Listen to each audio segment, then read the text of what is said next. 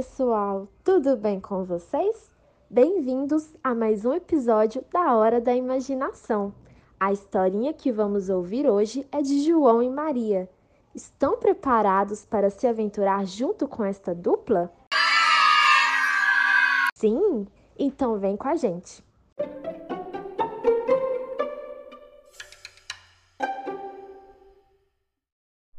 Às margens de uma floresta existia há muito tempo uma cabana pobre feita de troncos de árvores, onde morava o lenhador, sua segunda esposa e seus dois filhos nascidos do seu primeiro casamento.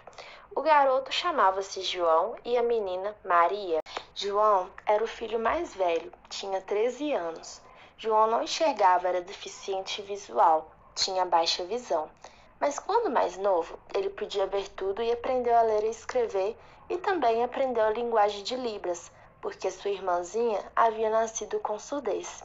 Mas à medida que João crescia, sua visão diminuía, até ele não poder enxergar mais. Mesmo assim, João era muito independente e logo se adaptou. Andava para todo lugar com sua bengala. Ele também tinha um costume, por onde andava, ele marcava o local, ele catava as pedrinhas e galhos do chão e colocava no seu bolso. E quando ia para longe da cabana, ele jogava no chão para marcar o seu caminho. Dessa forma ele nunca se perdia. Já Maria, a irmã mais nova, já havia nascido com deficiência auditiva, mas até os seus seis anos de idade ela ainda conseguia ouvir. Nesse tempo, Maria aprendeu a falar, a escrever, e pouco tempo depois sua audição também foi diminuindo, até ela não ouvir mais nenhum som. Mas assim como seu irmão, Maria desenvolveu outras habilidades. Apesar de não ouvir, ela aprendeu a se comunicar através da linguagem de Libras e conseguiu compreender e entender a leitura labial. Em alguns momentos, principalmente com seu irmão, ela falava algumas palavras, o cutucava e apertava a mão dele. João entendia muito bem os sinais e o que Maria queria dizer, e para conversar com ela, João usava a linguagem de Libras. Os dois conversavam muito e se entendiam muito bem, brincavam e se ajudavam no dia a dia. Porém, na casa do lenhador, a vida sempre fora difícil, mas naquela época as coisas pioraram. A comida da família estava acabando, não haveria comida para todos. O lenhador então falou com sua mulher. Mulher, o que será de nós? Acabaremos morrendo de fome e as crianças serão as primeiras. Há uma solução, disse a madrastra que era muito malvada. Amanhã daremos a João e Maria um pedaço de pão e depois os levaremos à mata e por lá vamos abandoná-los. O lenhador imediatamente parou a conversa. Não queria ouvir aquele plano cruel ele daria um jeito, acordaria cedo e partiria para a cidade para tentar arrumar uma solução para aquela situação.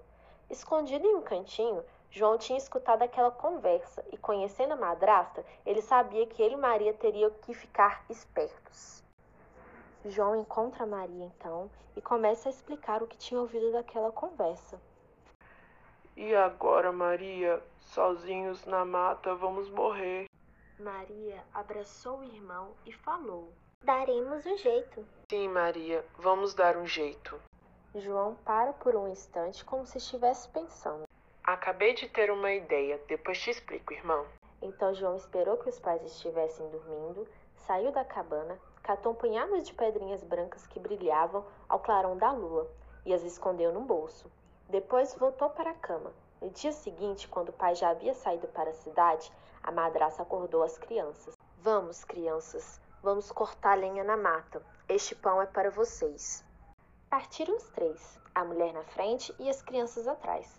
A cada dez passos, João deixava cair no chão uma pedrinha branca, sem que ninguém percebesse.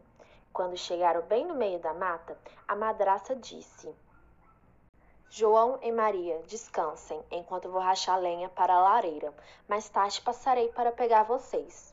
Os dois irmãos, após uma longa espera, comeram pão e, cansados, adormeceram. Quando acordaram, já estava quase anoitecendo. Maria cutucou João, já chorando e com medo.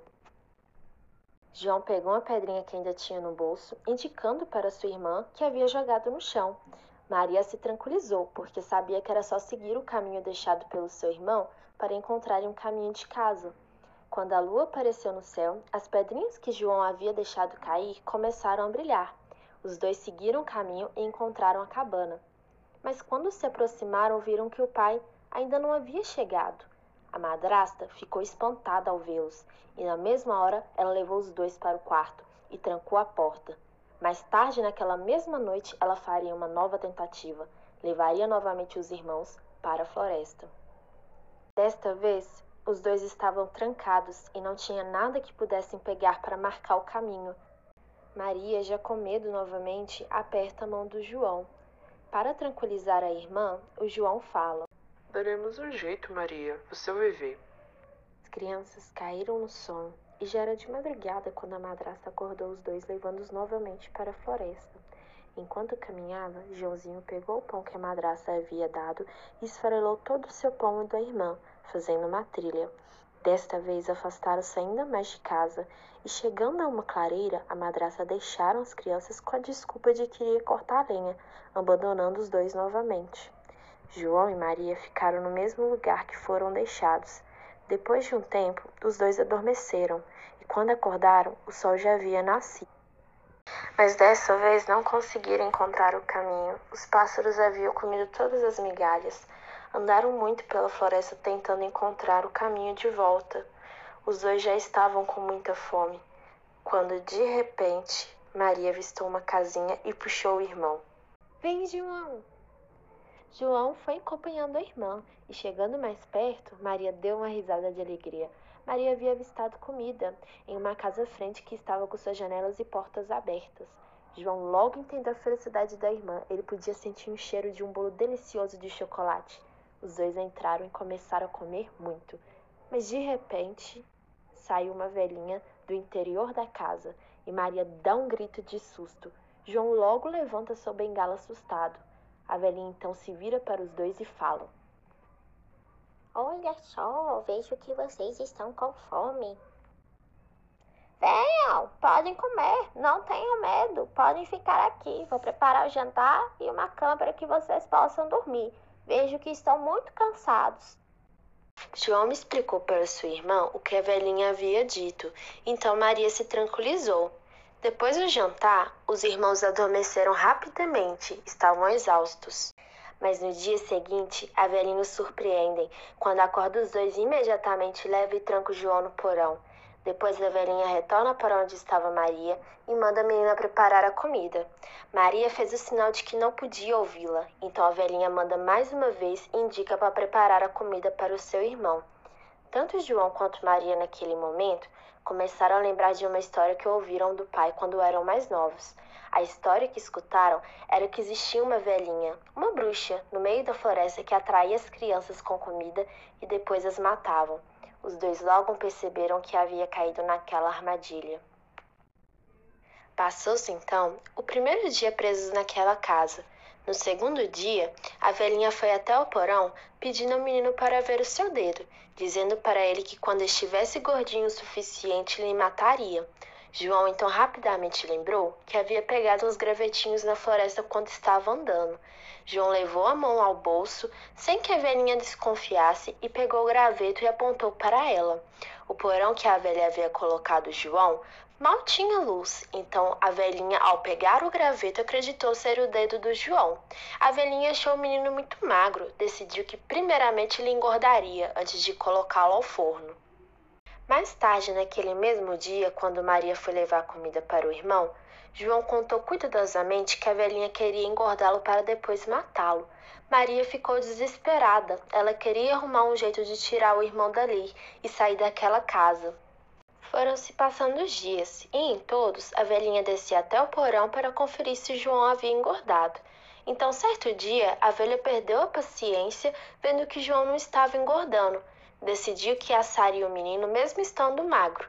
Então a velha falou para Maria: Maria, amanhã cedo fogo e coloca água para ferver.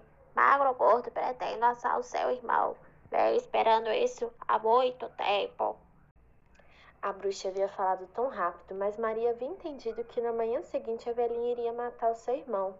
Então, no dia seguinte, quando o forno estava bem quente, a velhinha disse para a menina: Maria, Entra ali e veja se a temperatura está boa para assar o pão. Maria lembrou à bruxa que não podia ouvir e que não havia entendido o que ela pediu. Ela então aponta para o forno e fala com a bruxa. Me mostra. A velhinha vai então em direção ao forno e fala: Você é mesmo uma boba, olha para mim. A bruxa enfiou a cabeça dentro do forno. Maria rapidamente a empurrou e fechou a portinhola com a corrente. A malvada da bruxa queimou até o último osso. Maria correu para o porão e libertou o irmão. Abraçaram-se, chorando lágrimas de alegria.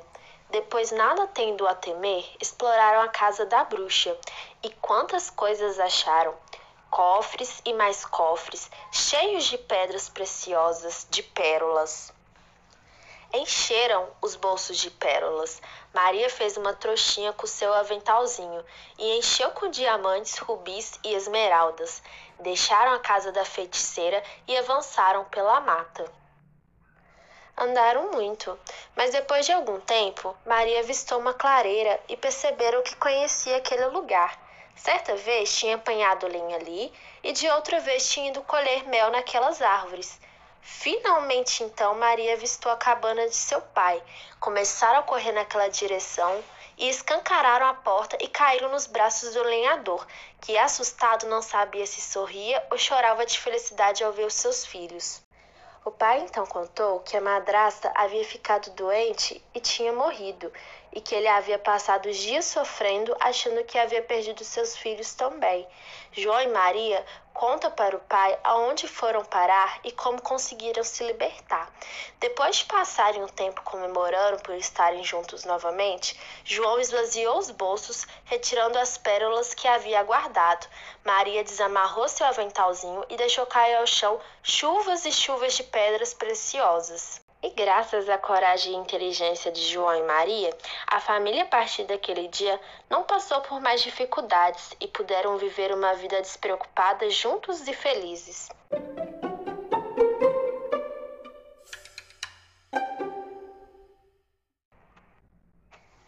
Bom, crianças, essa historinha chegou ao seu fim.